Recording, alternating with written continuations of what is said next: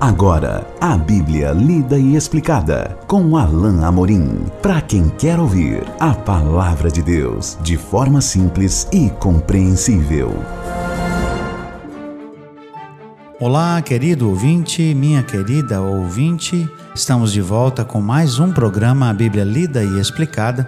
Eu sou o pastor Alain Amorim. Nós continuamos o nosso estudo do Evangelho de Marcos, no capítulo 2 Hoje, enfatizando os versículos 18 a 22.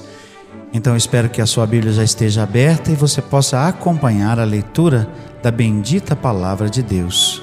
Ora, os discípulos de João e os fariseus estavam jejuando. Vieram alguns e lhe perguntaram: Por que motivo jejuam os discípulos de João e os dos fariseus, mas os teus discípulos não jejuam? Respondeu-lhes Jesus: Podem porventura jejuar os convidados para o casamento, enquanto o noivo está com eles? Durante o tempo em que estiver presente o noivo, não podem jejuar.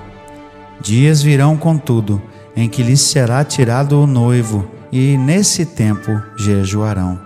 Ninguém costura remendo de pano novo em veste velha, porque o remendo novo tira parte da veste velha e fica maior a rotura. Ninguém põe vinho novo em odres velhos, do contrário, o vinho romperá os odres. Também se perde, e tanto se perde o vinho como os odres.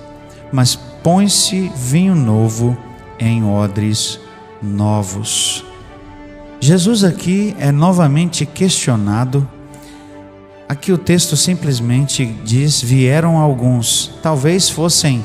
Ah, outros escribas, não é? ou alguém que se achava no direito de questionar Jesus aqui, os seus discípulos, mas a questão toda, e que é o principal aqui, é acerca do jejum. Eu quero lembrar primeiro que naquele tempo, a, a lei, na verdade, só apontava um tempo de jejum específico, que era na época da Páscoa, ligado com o dia da expiação. Contudo, uh, os fariseus estabeleceram vários outros dias e vários outros momentos de jejum, e era hábito, por exemplo, da maioria dos fariseus jejuarem nos dias de segunda e terça-feira. É o, o, o, o Blomberg, o Craig Blomberg, que nos, que nos alerta sobre isso no seu comentário. Então, esse costume passou a ser um modo como os fariseus avaliavam as outras pessoas também. Todo mundo deveria seguir esse mesmo ensinamento, todo mundo deveria jejuar. Aqui também Marcos menciona o fato de que alguns discípulos de João também jejuavam. Mas Jesus tem uma atitude diferente com relação ao jejum. Então a resposta de Jesus, embora é, a, a pergunta tivesse sido feita aos discípulos e não a ele, a resposta de Jesus é bastante interessante e chama-nos a atenção para uma realidade que Jesus queria mostrar. Que realidade é essa? A realidade da Sua presença. A realidade de que Ele estava trazendo algo novo, algo diferente, algo melhor. Você deve se lembrar, por exemplo, que o primeiro milagre registrado no Evangelho de João era a transformação do, do vinho, da água em vinho, e que o vinho que Jesus fez era melhor em qualidade. E esses, é, essa, esse milagre tem a ver com o que está sendo apresentado aqui. O que Jesus veio fazer e a própria presença de Jesus veio trazer algo melhor, algo de extraordinário. E é para isso que Jesus chama a atenção. Diz então o texto no verso 19, depois de, de os discípulos serem questionados: Respondeu-lhes Jesus: Podem porventura jejuar os convidados para o casamento enquanto o noivo está com eles? Jesus faz uma comparação aqui a um banquete de casamento, casamento perdão, em que o noivo está presente e que, óbvio, eles uh, o, o, clima que deve dominar aquele banquete de casamento é um clima de festa, um clima de alegria. Está ali o noivo, estão ali os convidados, é hora da festa e a, a única ordem ali daquele momento é de se alegrar, de fazer festa junto com o noivo. Então Jesus continua: durante o tempo em que estiver presente o noivo, não podem jejuar. Seria um absurdo pensar que enquanto o noivo estivesse presente durante a festa, os convidados jejuassem. É como se alguém fosse convidado para um banquete de casamento e fosse, mas ali dissesse: Eu não posso comer nada porque eu estou em jejum. Não faz sentido nenhum. É para isso que Jesus primeiro aponta para o fato de que seria um absurdo que os convidados da festa do banquete jejuassem enquanto o noivo estava ali presente. E aí no verso 20, Jesus começa a trazer a perspectiva daquilo que ele quer apresentar. Dias virão, contudo, em que lhes será tirado o noivo, e nesse tempo jejuarão. Bom, Jesus já faz aqui uma espécie de anúncio do tempo em que ele não estará mais presente. Então, para nós, isso aqui é um prenúncio ou um anúncio da própria morte de Jesus na cruz.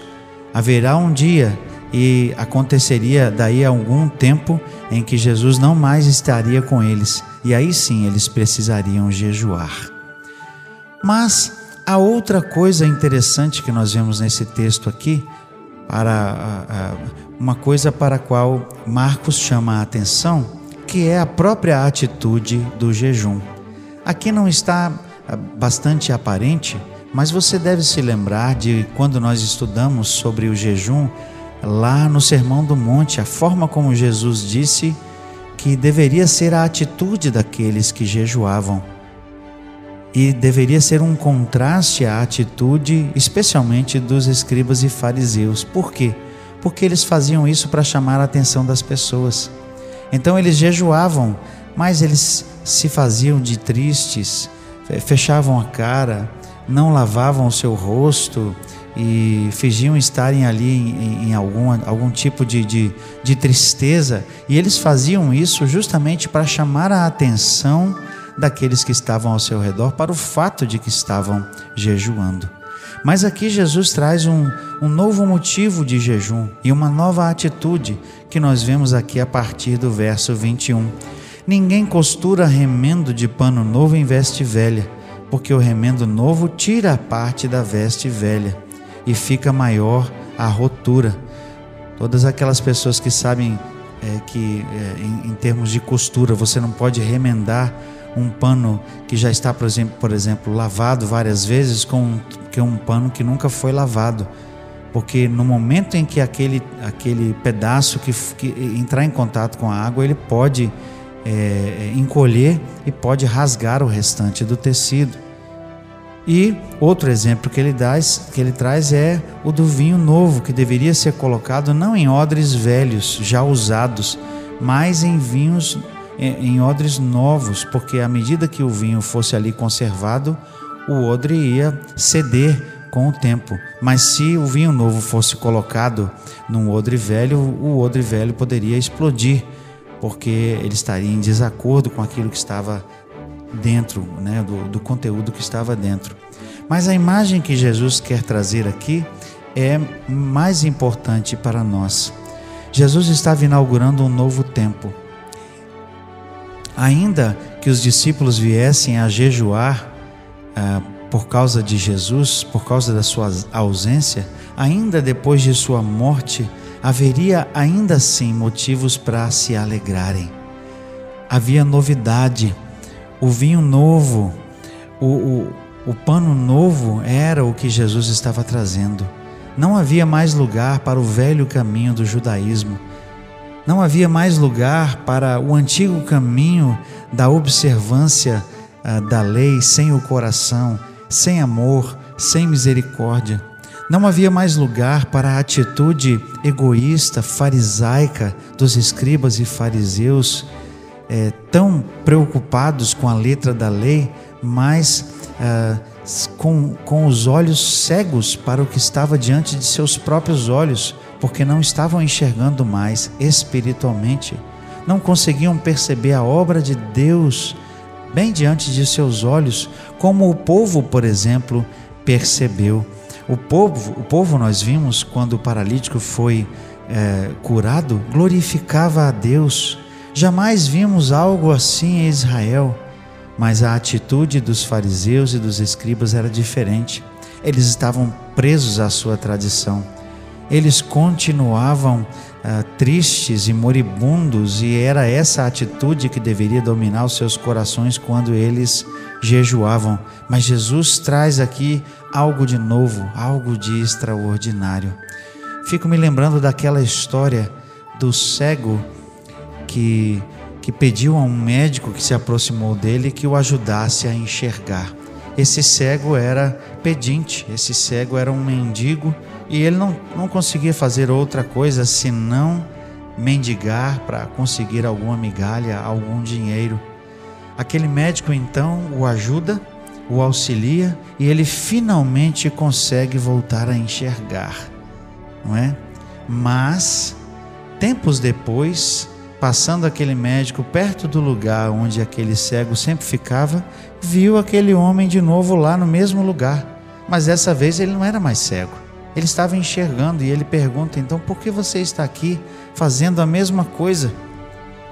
E aquele homem simplesmente disse: Ah, eu não, eu não sei fazer outra coisa, então eu continuo aqui pedindo a esmola para as pessoas do mesmo jeito. E a lição, a, a, a lição de moral é: o pior cego é aquele que não quer enxergar. Ou seja, aqui os escribas também podem ser comparados a esses cegos que são piores eles diziam que enxergavam, mas na verdade não enxergavam. Eles se diziam justos, mas não eram na verdade justos. Eles se diziam bons e espirituais, mas na verdade não eram. E por isso Jesus chama a atenção para o fato de que agora há, um, há algo de novo, há algo de extraordinário que ele está trazendo. Jesus era o Deus conosco, Jesus era o Emmanuel então a realidade a partir de Jesus teria que mudar. As pessoas sentiriam alegria, sentiriam prazer de estar na presença de Jesus e ainda quando ele se fosse, as pessoas teriam uh, um motivo para esperar, para ter esperança por causa da vida eterna. Haveria alegria e alegria perene no coração do povo. E é para isso que Jesus chama a atenção aqui. Certamente Jesus não estava condenando o jejum, mas ele estava certamente ordenando um novo, um novo, uh, uma nova atitude, que eles fizessem um jejum com, com um outro semblante, com uma outra atitude de expectativa e de esperança e de, e de submissão a Deus. No nosso próximo encontro, nós vamos fechar já esse capítulo é, o capítulo 2 de Marcos, que é um capítulo um pouco mais curto. E então, até o nosso próximo encontro. E até lá, que Deus te abençoe. Acesse agora nossa plataforma e baixe os podcasts www.rede316.com.br. A Bíblia lida e explicada com Alain Amorim.